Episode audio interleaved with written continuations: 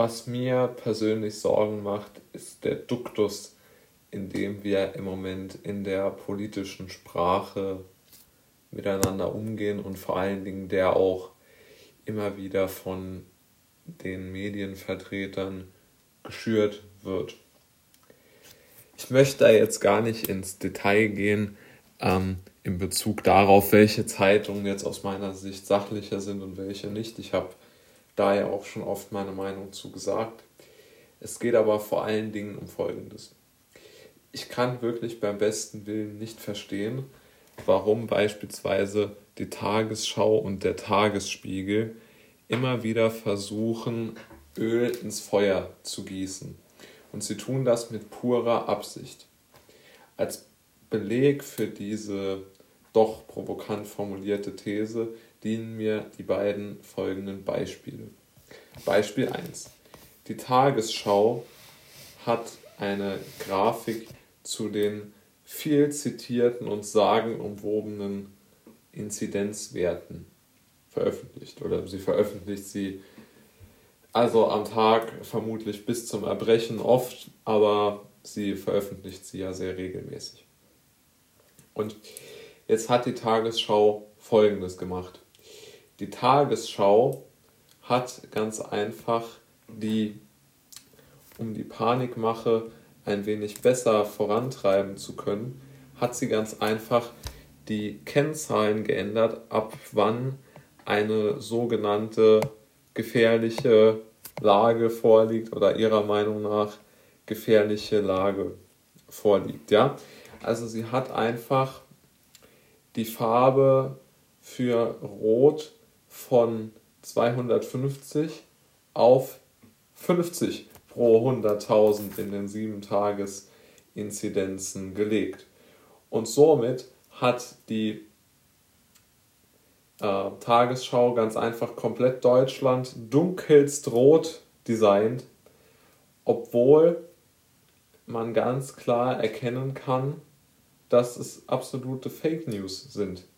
Also als Beispiel dienen wir die Tagesschau-Grafik der 7-Tage-Inzidenz vom 17.03.2021, als die Grafik noch richtig war, und am 9.04.2021 wurde sie einfach verändert, um noch mehr Alarmismus schüren zu können, um die Bevölkerung noch mehr zu verunsichern.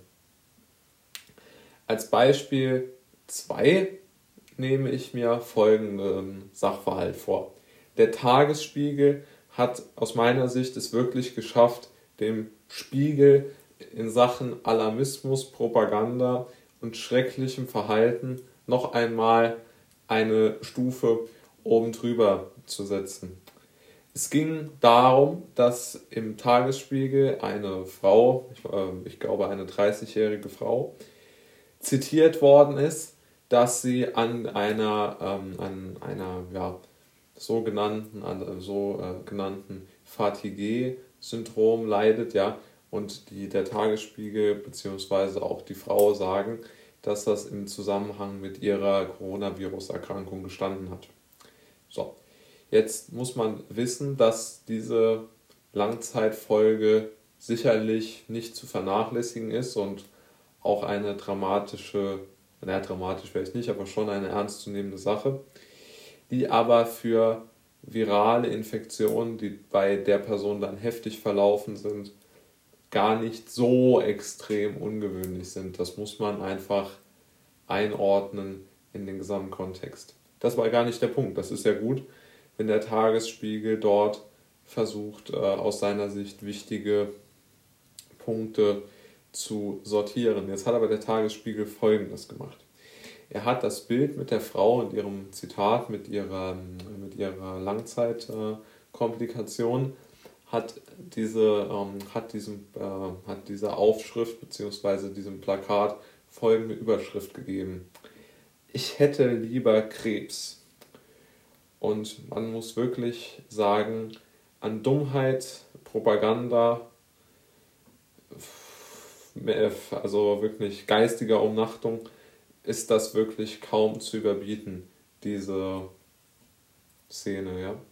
Ich habe mich in den letzten Tagen sehr viel mit Blutkrebs beschäftigt beispielsweise, weil ich als äh, Stammzellspender mich ähm, typisieren äh, lasse, damit ich dort äh, den Menschen praktisch helfen kann und ihnen eine Chance für, eine, für ein neues Leben vielleicht bieten kann und ich das äh, sehr gerne machen würde, um ganz einfach den Menschen vielleicht Hoffnung zu geben. Jetzt muss man aber Folgendes sagen. Ähm, wie kann man dann, wenn man von solchen dramatischen Dingen weiß, sagen, ich hätte lieber Krebs?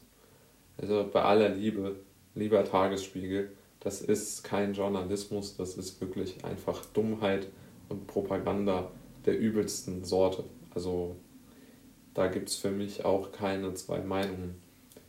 Und ähm, die, da braucht man auch nicht sachlich zu bleiben aus meiner Sicht, weil das ist einfach keine, keine Art und Weise. So kann man in einer aufgeklärten Gesellschaft nicht schreiben. Das geht nicht.